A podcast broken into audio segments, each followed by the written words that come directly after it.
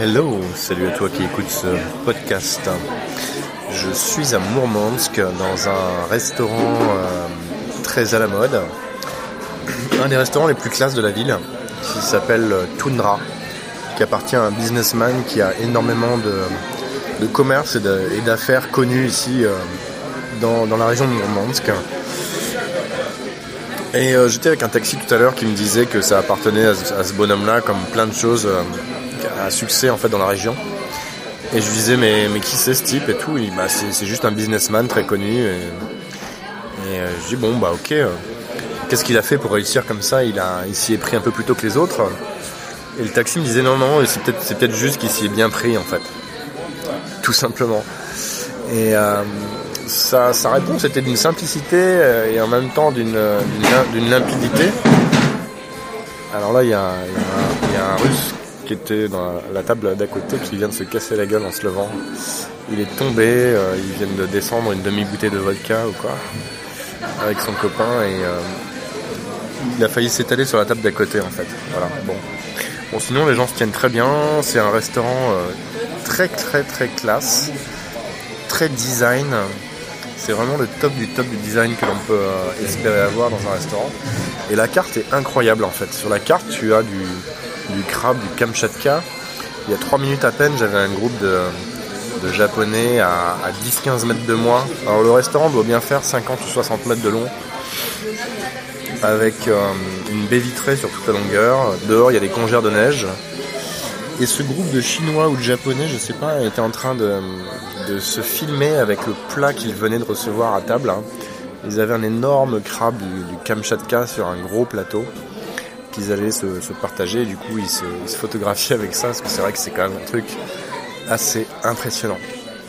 Alors, le crabe du Kamchatka, il y en a partout, plein, plein, ça pullule partout dans, dans la mer à côté. Et pourtant, c'est interdit de le pêcher euh, pour les habitants d'ici, euh, à moins d'avoir une licence spéciale des, des, professionnels de la pêche. C'est interdit de le pêcher. Et ça vaut euh, cher, en fait, dans les restaurants. C'est un plat qui est vendu comme un produit assez cher. Alors c'est atteignable, on peut se le payer une fois de temps en temps, mais ça reste un plat quand même cher pour la plupart des Russes. À moins de faire une, folie, une fête un soir entre amis ou un truc comme ça.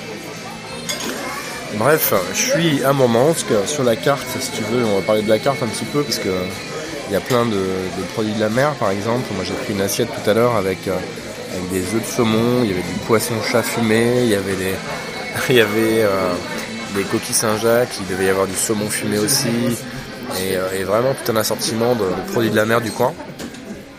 Et, euh, il y avait aussi du cerf. En fait, tu pouvais prendre de la viande de cerf, de la langue de cerf. Et c'est ce genre de plat là, quoi. Ils font des grillades, ils font toutes sortes de trucs. C'est assez incroyable. Bref, rien que l'intérieur vaut le coup ici. Euh, dans ce restaurant-là, il y a des intérieurs en Russie qui sont juste absolument incroyables. Et je te fais un petit melting pot des impressions de Mourmansk au deuxième jour deuxième jour ici. Euh, j'ai eu un, autre taxi tout à l'heure qui me disait euh, un jeune très très très très vraiment super sympa, très chaleureux, très en forme, un type euh, plein de vie et tout, assez jeune. il devait avoir je sais pas 30 35 ans quelque chose comme ça.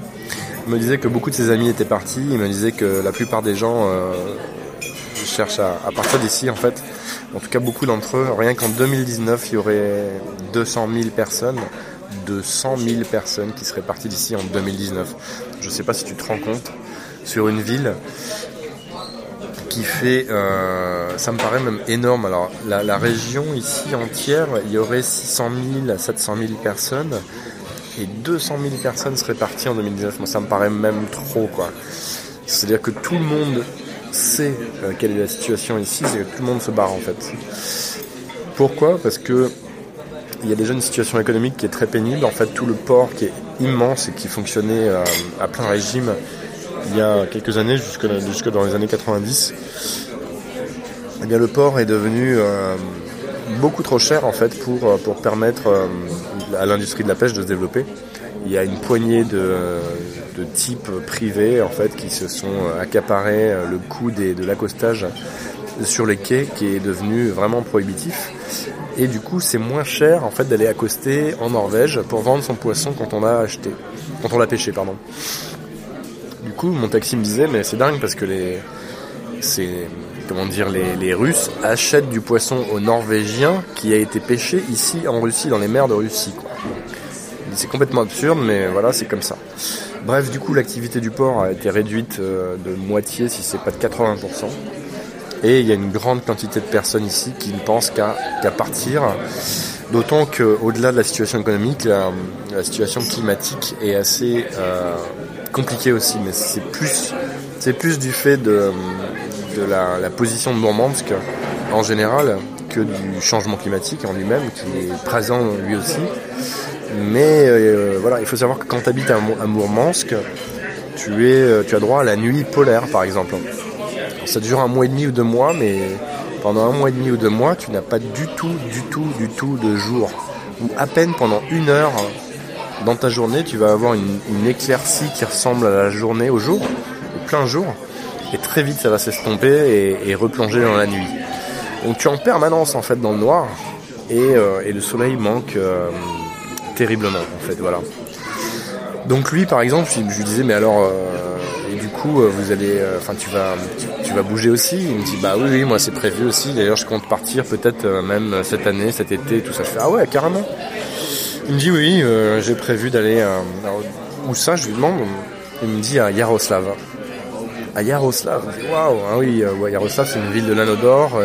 ça doit être très très joli pourquoi pas, ok. Il me dit bah oui, en plus moi j'ai des parents là-bas, j'ai des amis, etc. J'y vais euh, souvent l'été, tout ça.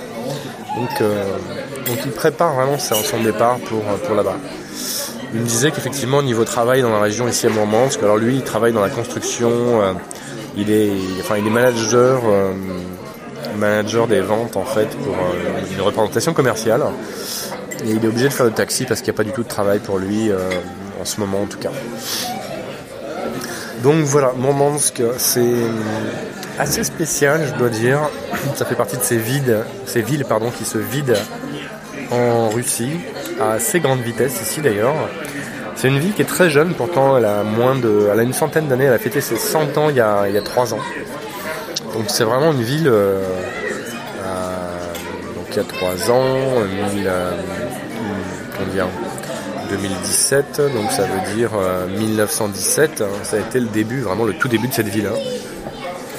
Et il me disait, en fait, au début, il n'y avait qu'une ligne de train, quoi. Il n'y avait rien d'autre. Il y avait une ligne de train et un port, et puis c'est tout. Et je pense que très vite, ils ont dû installer des, installations militaires, euh, commencer à construire leur ville fermée un petit peu au-delà. Alors les villes fermées, j'en reparle un petit peu, mais il y en a, il y en a un bon paquet. À partir de 25 km d'ici, de, de Mourmansk, il y a, en fait, il y a la plus grande flotte maritime militaire de Russie. Il y en a quatre en tout dans différentes régions euh, autour de la Russie. J'imagine qu'il doit y en avoir une à Vladivostok ou par là-bas. Il doit y en avoir une aussi sur la mer Noire. Donc ici, ça ferait trois. Et puis une quatrième quelque part, je ne sais pas très bien où.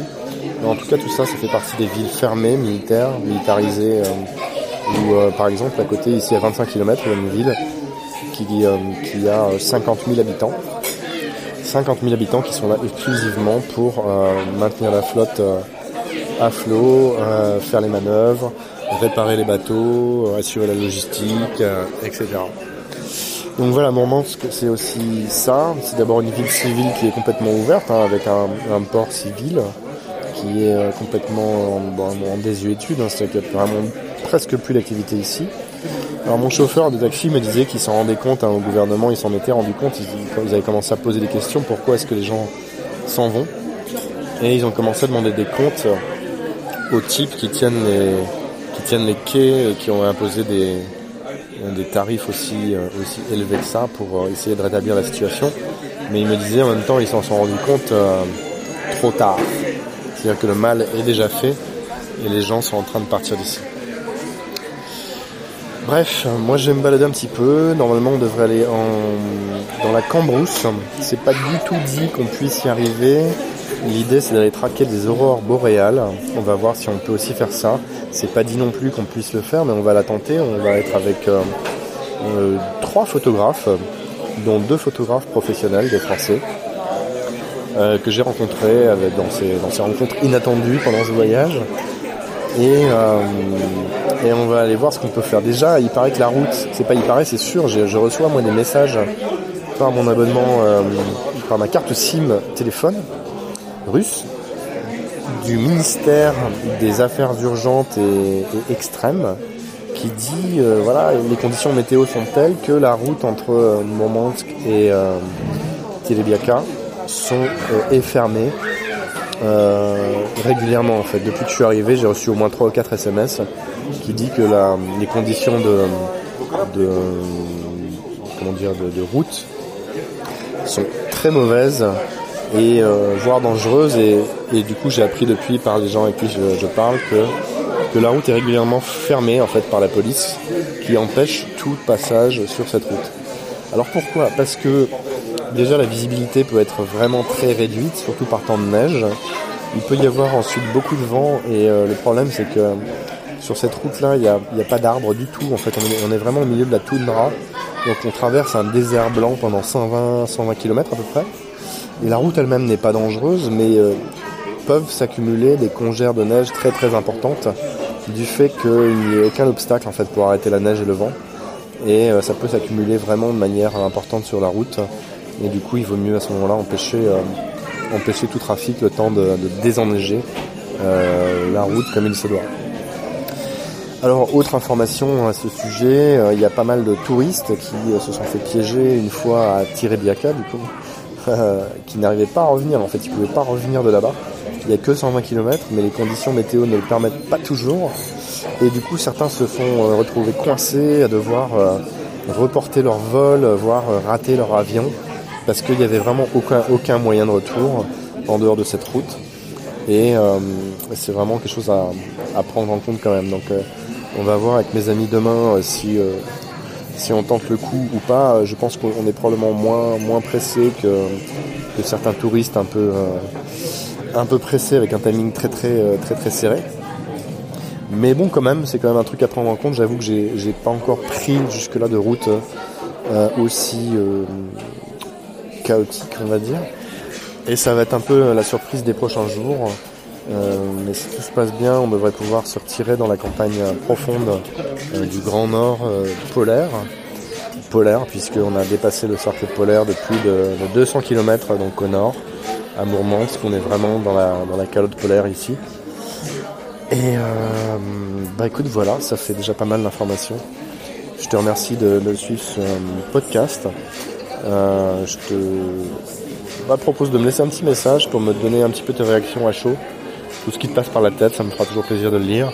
N'hésite pas à faire passer ce, podcast en le partageant à tes amis.